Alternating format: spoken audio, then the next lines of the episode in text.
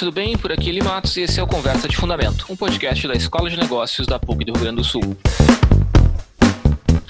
Esse é o segundo episódio da nossa série especial de planejamento financeiro.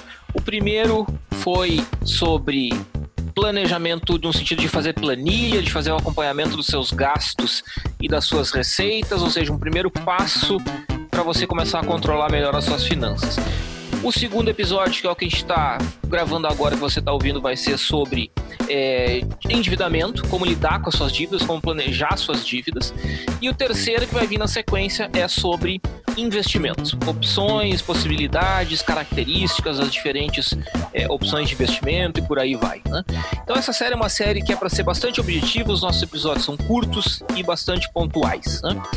No episódio número 1, um, a gente teve a participação da bancada uh, da Estefânia, como representante da bancada do, do Converge Fundamento. Nessa segundo, nesse segundo episódio, o, estava previsto o Lelis participar conosco, mas ele está com um problema técnico. Como a gente está em quarentena e gravando online, o Lelis ficou sem rede, então infelizmente ele não vai poder participar da gravação conosco e vamos fazer então a gravação só comigo e com a nossa convidada especial. A quem eu apresento sem mais delongas, a Frederic Mett, que é especialista em finanças uh, pessoais e economia comportamental, e é a nossa colega professora do programa de pós-graduação em administração. E aí, Frederic, tudo bem? Oi, Eli, tudo bem? É um prazer estar aqui de novo para gravar esse segundo episódio. Beleza, ótimo. Então já vou direto já te perguntando. Todo mundo, Frederic, em algum momento uh, tem dívida, né? Viver sem Sim. dívida eu acho que é uma coisa meio difícil, né? Eu tinha um professor que falava que, na economia, no, na minha graduação, ele falava que o importante não era ter dinheiro, o importante era ter crédito. Uhum. É, endividamento me parece, como economista, a gente tem um pouco essa, essa, essa ideia assim de que endividamento faz parte da vida. Em algum momento a gente se endivida, isso não, não necessariamente é uma coisa ruim, faz parte né, da nossa hum. maturidade financeira. Tô certo ou tô falando bobagem? Não, certíssimo, Eli. Pelo menos na, na minha lógica e no meu entendimento, a gente converge. E eu gosto sempre de uma frase que eu ouvia de um professor no meu mestrado, que ele dizia que o, o crédito ele não é ruim, o crédito ele se torna ruim quando a gente não sabe utilizar ele da maneira correta. Então, uhum. a gente não teria crescimento econômico, não teria uh, um incentivo à abertura de empresas se não houvesse a liquidez do crédito. Uhum. Mas o, o que, que eu acho muito interessante, como essa nossa série fala muito mais de finanças pessoais, educação financeira, então vamos pensar um pouquinho no crédito quanto pessoa física, quanto indivíduo, né? Então, uhum uma dívida, ela normalmente ela é vista ou ela é entendida como aquela dívida que vai comprometer uma parte da tua renda por um bom período de tempo. Então, uh, se eu pensar rápido, eu penso, o que, que seria uma dívida? É uma dívida referente a um financiamento de apartamento, de veículo, uhum. ou algo mais longo, por exemplo, um eletrodoméstico, alguma coisa que eu compro para casa. Mas, na verdade, Dívida é tudo aquilo que eu estou consumindo hoje e não estou fazendo o pagamento hoje. Então, uhum. no momento em que eu consumo, que eu adquiro alguma coisa hoje e postergo a minha obrigação, meu pagamento, automaticamente isso já é uma dívida. Que uhum. são aquelas simples compras de cartão de crédito, né? Então, uh, hoje a dívida, ela tem essa dívida longa, essa dívida que vai representar um percentual maior da, nossa renda, mas ela tem aquela simples dívida do, do aplicativo de transporte, do Uber, que a gente utiliza ali sempre no cartão de crédito, dá a falsa sensação que a gente está consumindo algo hoje e não está pagando, porque o dinheiro não sai da conta, mas na verdade eu estou uh, gerando um compromisso futuro que não deixa de ser uma dívida. Uhum. Assim como compras pequenas que eu vou fazer, comprometendo o meu cartão, usando meu cartão com parcelas. Então, uma simples roupa que eu vou comprar em três vezes. Uh, agora que a gente está em home office, muita gente teve que comprar equipamentos, fones, uh, luzes, essas coisas. Então, tudo isso que a gente utiliza, que a gente opera ou adquire com cartão de crédito, a gente já pode pensar no nosso tópico de planejando a sua dívida. Então, é isso já importante. entra como dívida já entra como dívida, uhum. porque é, gera um compromisso, gera um passivo uma obrigação, ela é de curtíssimo prazo, porque provavelmente eu vou pagar na próxima, nas próximas faturas, mas ela não deixa de ser uma dívida. Então, e muitas vezes essa dívida que não é vista tão fácil como dívida é a que pode comprometer mais a nossa saúde financeira, né? Porque uhum. eu vou usando o cartão, vou usando o cartão, quando vem a fatura, eu tomo um susto, porque eu uh, comprei teleentrega de comida, uh, fiz um delivery de supermercado usando cartão. Então, hoje, com essa ideia do digital, do aplicativo, do consumo, ele dá um maior incentivo para a gente usar o cartão de crédito.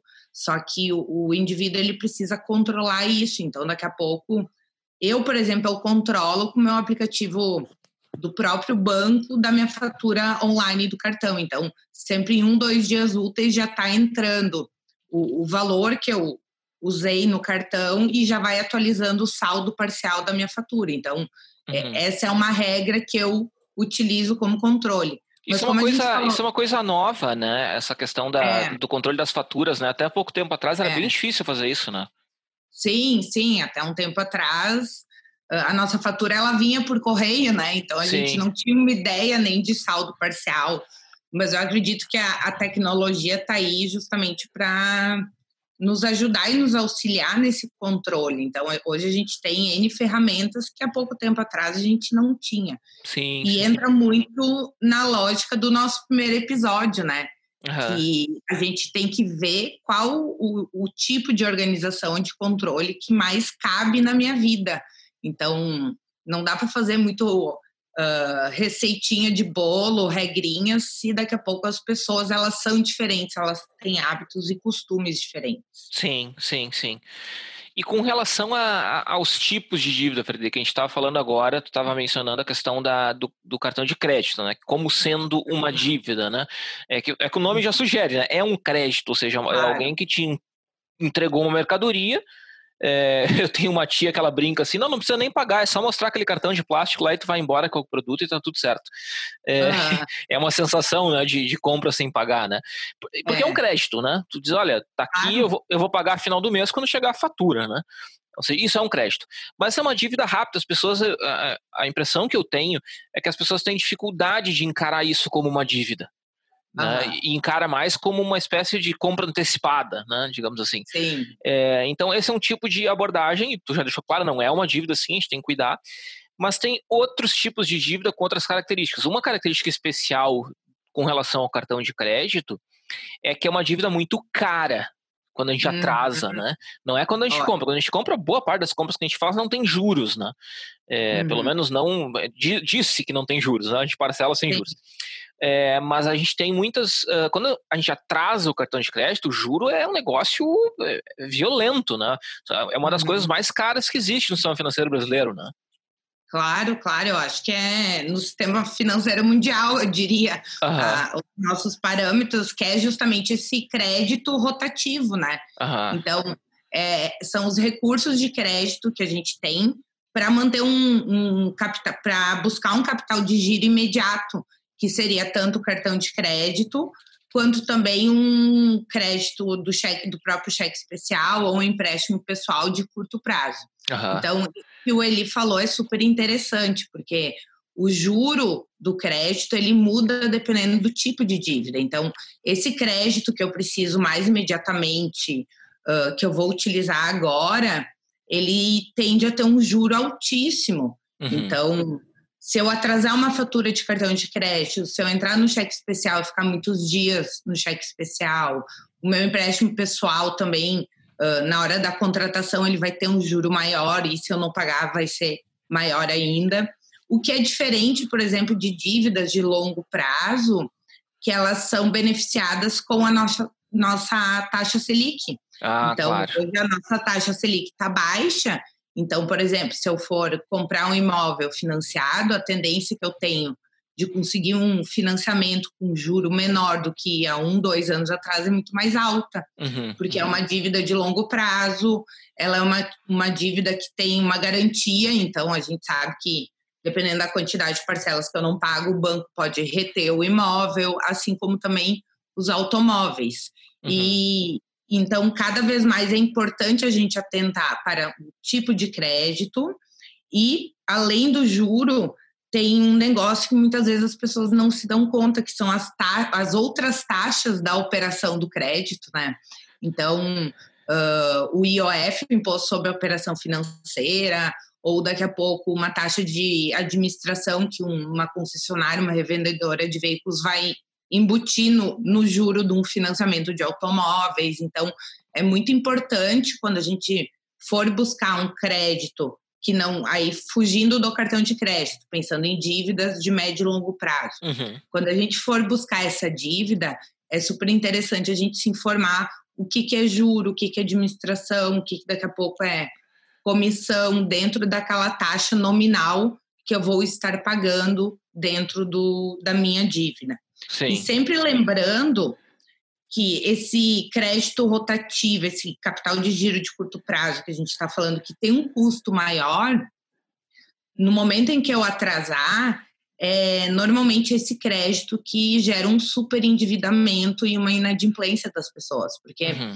o, o saldo que eu vou deixando de pagar, por exemplo, se eu pagar sempre o valor mínimo do meu cartão o, o juro, que é um juro composto, é aquele juro sobre juro que vai acumulando, ele sempre vai incidindo sobre o saldo devedor. Então, se eu sempre pagar o mínimo, eu não vou, não vou conseguir quitar a minha dívida, porque a dívida ela vai aumentando de forma exponencial. Então, é super importante todo mundo entender esses conceitos básicos de juro composto, como é uhum. é que incide isso sobre uma pendência financeira, sobre um cálculo do financiamento de médio e longo prazo. Essa, essa questão do juro composto, uh, Frederico, se tu pudesse falar um pouquinho mais, assim, porque isso acho que ajuda as pessoas a entenderem é, como é perigoso, por exemplo, a gente fazer a famosa o famoso pagamento da parcela mínima do cartão de crédito, né?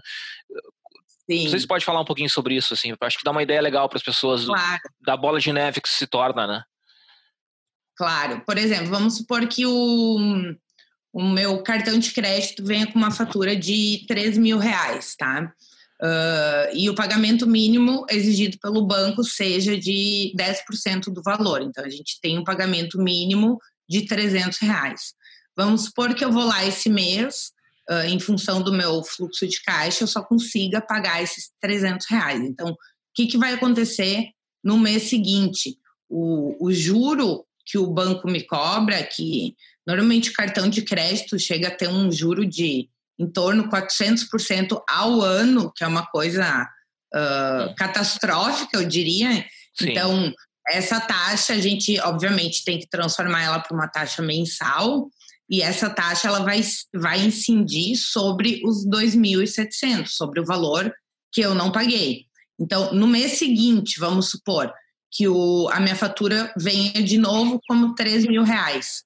Só que eu ainda tenho os 2.700 excedente do mês anterior e mais o juro que incidiu sobre essa, esse valor excedente. Então, uh, o valor atual da minha segunda fatura ou da fatura seguinte, ela já seria bem maior. E daí vamos supor que eu pague de novo o valor mínimo, que nesse caso uh, te, seria um pouco maior, porque o valor da minha fatura já atingiu ali em torno de 6, 6 mil reais, 6 mil e pouco. Uhum. Então, se eu for sempre pagando o, o, valor mínimo que vem da fatura, a fatura seguinte vem com o saldo devedor, vem com o valor atual da fatura e ainda vem com um juro.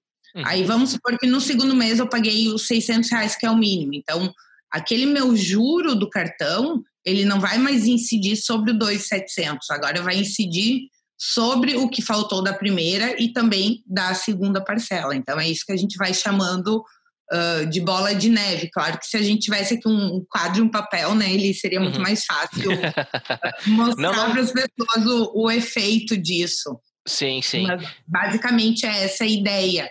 Se fosse um juro simples, que é o outro regime de capitalização que a gente tem, a taxa de juros ela seguiria incidindo somente sobre os 2.700 que eu deixei de pagar.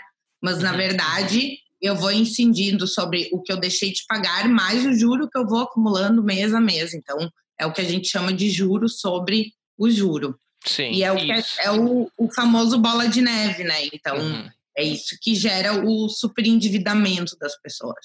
Quem tá, para a gente encerrar esse assunto do cartão, né? É, quem tem hoje uma dívida de cartão de crédito para lidar, o, o que que tu acha que, que é um bom caminho, assim? É, é negociar direto com a instituição?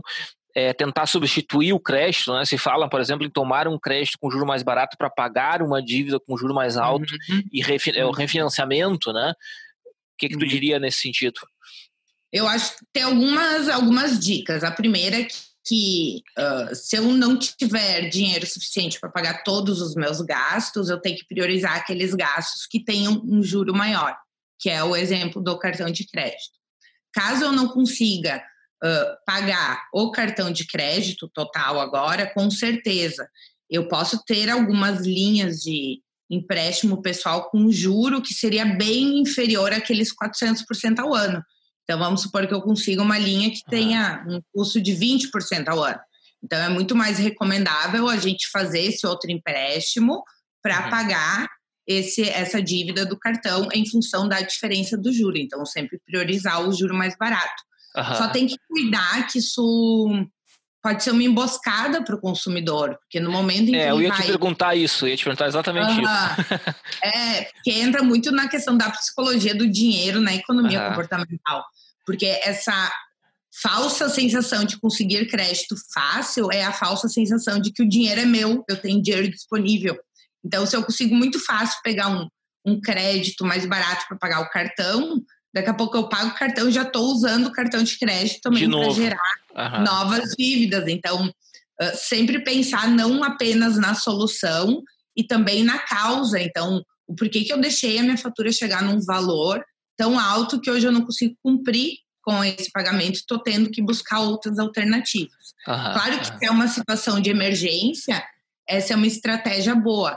A renegociação direto com o banco, ela pode dar certo, mas às vezes é um caminho muito longo e aquela dívida vai acumulando e a gente pode daqui a pouco dificultar gerar negativas no nosso nome. Sim, uh, sim. É, é, que até, até o banco, até as instituições cederem sim. nas negociações a ponto de hum. perdoar totalmente os juros, você paga só o principal, paga 30% da dívida e tá tudo bem, a gente tem um longo caminho que inclui, como é, tu disse, né, a negativação e uma série de repercussões ruins, né? Isso, isso, exato. Não, não dá para pensar que isso é uma alternativa, né? Não, não. E, e, eu acho que dentro disso, então, é sempre uh, pagar a, a, as minhas dívidas que são mais caras, eventualmente pegar um, um crédito mais barato para pagar essas mais caras, para evitar esse caminho longo. Uhum. E principalmente também pensar naquela minha dívida de, às vezes, um financiamento de 20, 30 anos, com uma Selic de 2,25% ao ano, eu tenho um cenário favorável para renegociar com o banco o juro desse financiamento. Então, uh, além de pensar no curtíssimo prazo e, e no, nas minhas finanças de hoje, do mês, eu posso também pensar no meu comprometimento de longo prazo. Como eu posso uh, fazer com que o valor desse comprometimento diminua? Então, dentro do nosso contexto hoje, a gente tem o, o os bancos eles têm se mostrado mais acessíveis para renegociar essa taxa. Porque a Selic está mais baixa, uh, também em, em, função do cenário que a gente tem, a gente consegue. Se, muitas pessoas conseguiram carência em alguns pagamentos, então acho que uh, hoje, com essa pandemia, a gente tem vários caminhos possíveis para serem tentados, né? Hum, muito bem.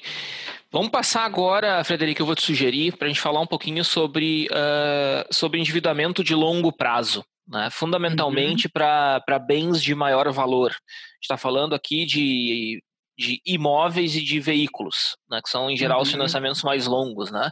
Eu me lembro uhum. que no, quando a gente estava vivendo um boom econômico ali por 2000 e, é, 2010, 2011, tinha gente financiando automóvel em 60 vezes, 72 uhum. vezes, sem entrada ou com uma entrada muito baixa, é, ou seja, dívidas realmente super longas, a ponto de vender o carro antes de pagar a dívida. Né? Acontecia uhum. com frequência, assim. É, e, claro, a gente também tem os financiamentos de imóvel, onde a gente está falando de dívidas aí de 30, 40 anos, né? ou seja, de uma dívida praticamente para a vida, né? Como é que tu enxerga isso? O que, que tu poderia dizer para gente? Eu acredito assim, ó, isso entra no, muito no nosso primeiro episódio, que é um planejamento financeiro. Então, uh, como eu falei no início desse, o crédito a, assistam, ele é bom. Assistam o primeiro, né? É, antes, antes desse planeja... aqui, volta é. lá. É. Então, assim, o crédito ele é muito bom, porque hoje a gente tem uma grande parte da população que tem acesso a ter um imóvel próprio, a ter um automóvel, de forma que há mais de 20 anos atrás a gente não tinha isso. Então, a gente tem um, um acesso ao crédito, uma liquidez muito maior do que a gente vê num, num passado recente, inclusive. O, o, que que acontece? A gente, principalmente imóveis, eu gosto de fazer algumas comparações, assim. Então, se vocês fossem alugar, qual seria o valor do aluguel? Agora, se vocês fossem comprar, qual seria o valor da parcela? Às vezes essa diferença ela é muito grande que não vale a pena eu comprar o imóvel. Por exemplo, se o aluguel for 2 mil e a minha parcela for de 4 mil, e daqui a pouco eu não tenho uh, capacidade de pagar essa parcela de 4 mil, é muito mais fácil eu seguir na minha parcela de 2 mil e juntando daqui a pouco mil reais, que seria o que eu pagaria o, o valor do, do, parcelamento, para que no momento mais que seja mais propenso a fazer esse crédito, que esteja mais barato, eu faça a compra do imóvel. Então, é sempre importante fazer essas comparações do que eu estou adquirindo e de qual seria o meu gasto se eu não estivesse fazendo essa, essa compra, esse financiamento longo. E veículo é a mesma coisa, né? Então, a gente sabe que hoje, com aplicativos de corrida, uh, a gente consegue ter um, uma locomoção, um transporte muito mais barato do que há uns anos atrás. E muitas vezes as pessoas adquirem carros uh, que nem tu falou ali em 60 meses, acabam vendendo antes e elas acabam esquecendo que um carro ele não é um investimento. Na verdade, um carro ele só deprecia e só gera gastos extras. Então, uhum. eu tenho revisão, eu tenho hoje seguro do carro, que é extremamente essencial que eu tenha, ainda mais uh, no contexto que a gente vive, no país que a gente vive. Eu tenho o IPVA que eu tenho que pagar do meu veículo. Então, eu tenho uma série de gastos que muitas vezes o, o indivíduo ele só tenta botar a parcela dentro do orçamento uhum. e esquece que daqui a pouco ele tem todos a gasolina, a manutenção, furou um pneu. Sim. Então, Sabe que uma um... vez sobre isso, uh, tem uma história curiosa. Eu e o professor André Bender, que foi, foi nosso colega aí na Escola de Negócios, nós, uhum. uh, eu coordenava o curso de economia e ele coordenava também a linha de, de finanças da economia. Um dia nós estávamos uh, num plantão de atendimento e a gente começou a fazer uma conta, eu e ele, sobre quanto custa um carro de fato né, para uhum, uhum. o padrão que nós utilizávamos, né? Eventualmente trabalhar, ou ir aqui ali na cidade, uso, uso leve do automóvel, né? Sem uso profissional, uso de um cidadão que não trabalha de automóvel, né? Não é vendedor nem nada. É, e aí nós fizemos a conta de quanto que dava. Eu não vou lembrar dos valores, mas eu lembro da comparação. A, a conclusão que a gente chegou é que valia a pena nós fazermos tudo o que nós fazíamos de carro, de táxi, e ainda sobrava dinheiro. Uhum, Esse era uhum, o custo de ter exatamente. um automóvel. Claro, lá a gente botou é. gasolina, seguro, IPVA, é, depreciação, a gente colocou tudo que, que tem de custo. Assim, a gente ficou um tempão pensando nos custos envolvidos, né? E a conclusão é essa mesma. Uhum. É muito caro manter um carro. Não é só o pagamento da parcela. Exatamente. E, e, existem pessoas que veem um carro como um financiamento. Eu estou aumentando o meu patrimônio, mas não é bem assim. Eu estou aumentando eu aumento meu patrimônio, mas eu aumento na mesma proporção um, um, os meus gastos fixos para manter aquele patrimônio, né? Sim. Eu sim. tenho mesmo duas, três amigas que têm carteira de motorista, mas em, em função dessa comparação, elas preferem uh, andar de aplicativo do uhum. que adquirir um carro, justamente porque elas fizeram toda essa projeção e uma delas disse: eu chego a economizar 500 reais por mês somente andando com o, o aplicativo e não uh, tendo o meu veículo próprio. E fora também, eu acho que a, a, segurança, né? Muitas vezes, eu que dirijo muito sozinha, uhum. uh, dependendo do local que eu vou à noite, eu já vou optar por ir também de aplicativo e não ir de carro. Então, às vezes, a gente tem aquele bem, mas não acaba utilizando 100% das vezes, né? Aham, aham, aham. Perfeito, perfeito, perfeito. Ótimo, Frederico. Eu acho que a gente está cobrindo bem tudo. Acho que falta um outro, um último item, Frederico, para a gente de repente é, tratar, que é a questão da inadimplência. Tá? Ou seja, uhum. ficar inadimplente é ruim por uma série de fatores. Desde não dormir bem à noite, porque afinal de contas é uma preocupação que a gente uhum. tem, né? Até por questões que inviabilizam novos créditos, é, você fica é, sujo na praça, né? Ou seja, é mais difícil tomar novos créditos, é difícil renegociar a dívida. Entrar em inadimplência é algo realmente é, muito complicado.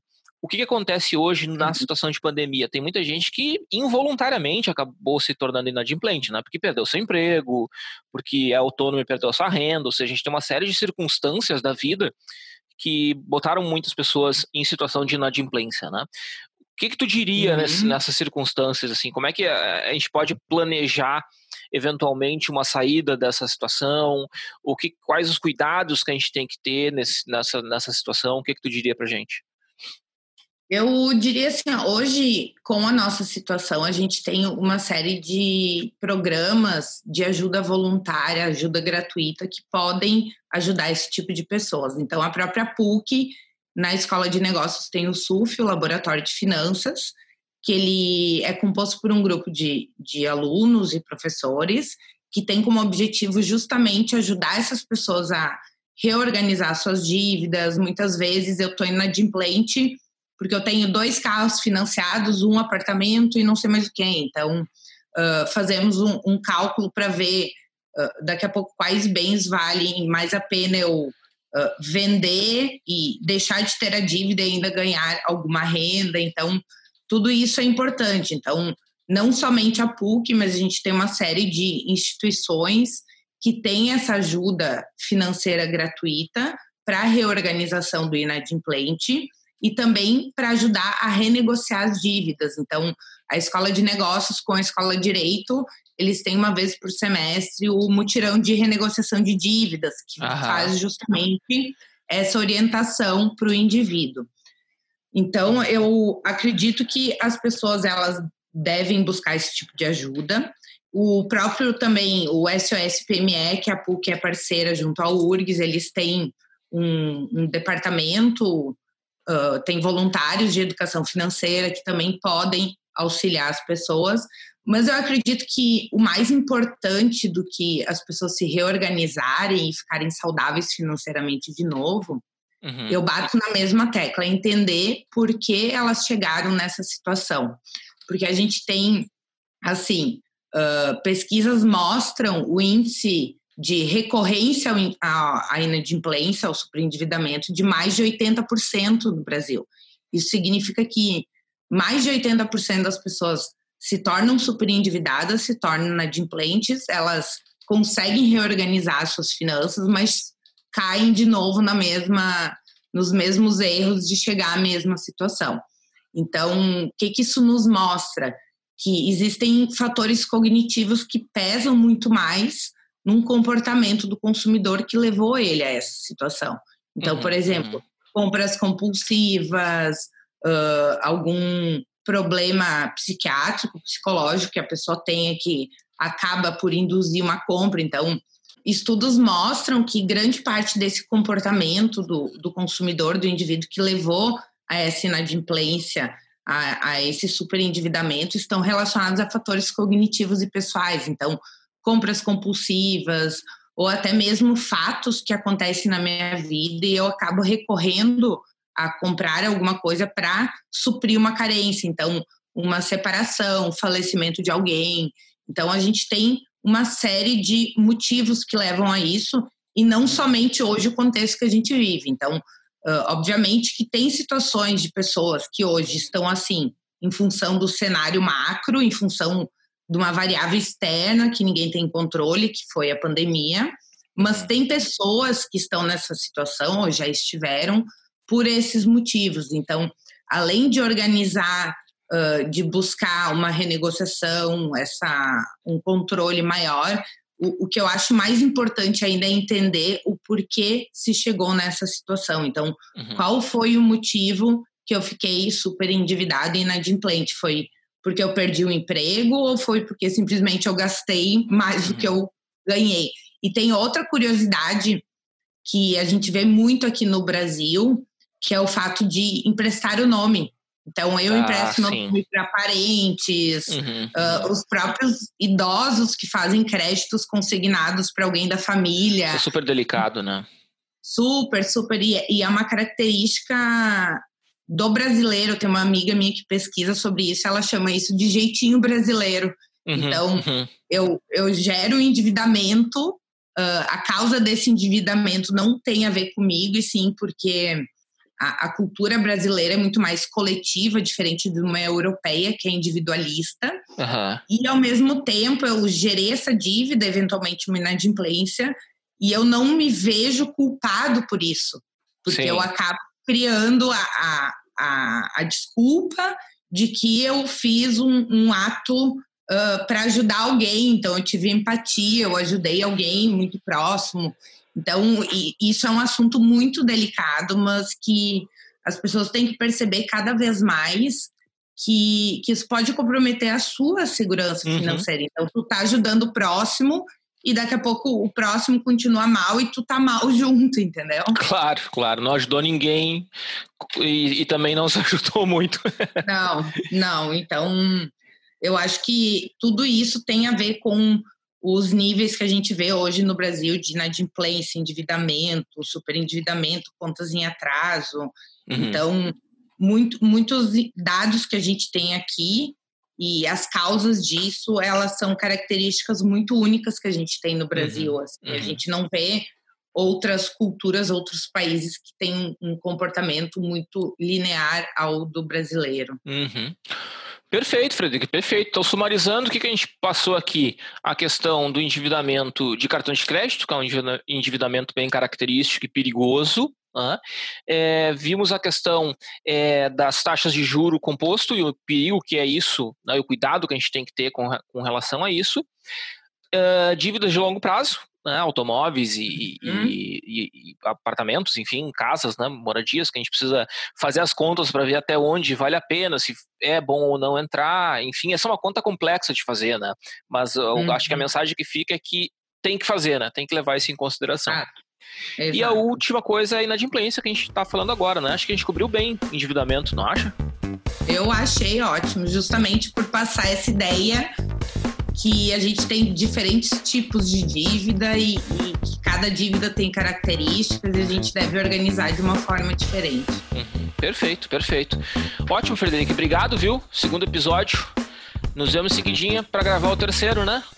Isso, terceiro, então, para quem está nos ouvindo, fique ligado que já vai sair, já, na realidade já está aí no, no, seu streaming, está ouvindo agora, é, fechar aqui, já pode ir lá ver o outro episódio 3 que é sobre investimentos, tá certo? E Pessoal, lembrando, não deixem de assistir o primeiro, porque o ah, primeiro é muito importante para entender o que a gente abordou nesse segundo episódio, bom, que vai bom, abordar bom. no terceiro. Para aí, para aí, ouve lá o primeiro se não ouviu e vai lá fazer tua planilha de gasto.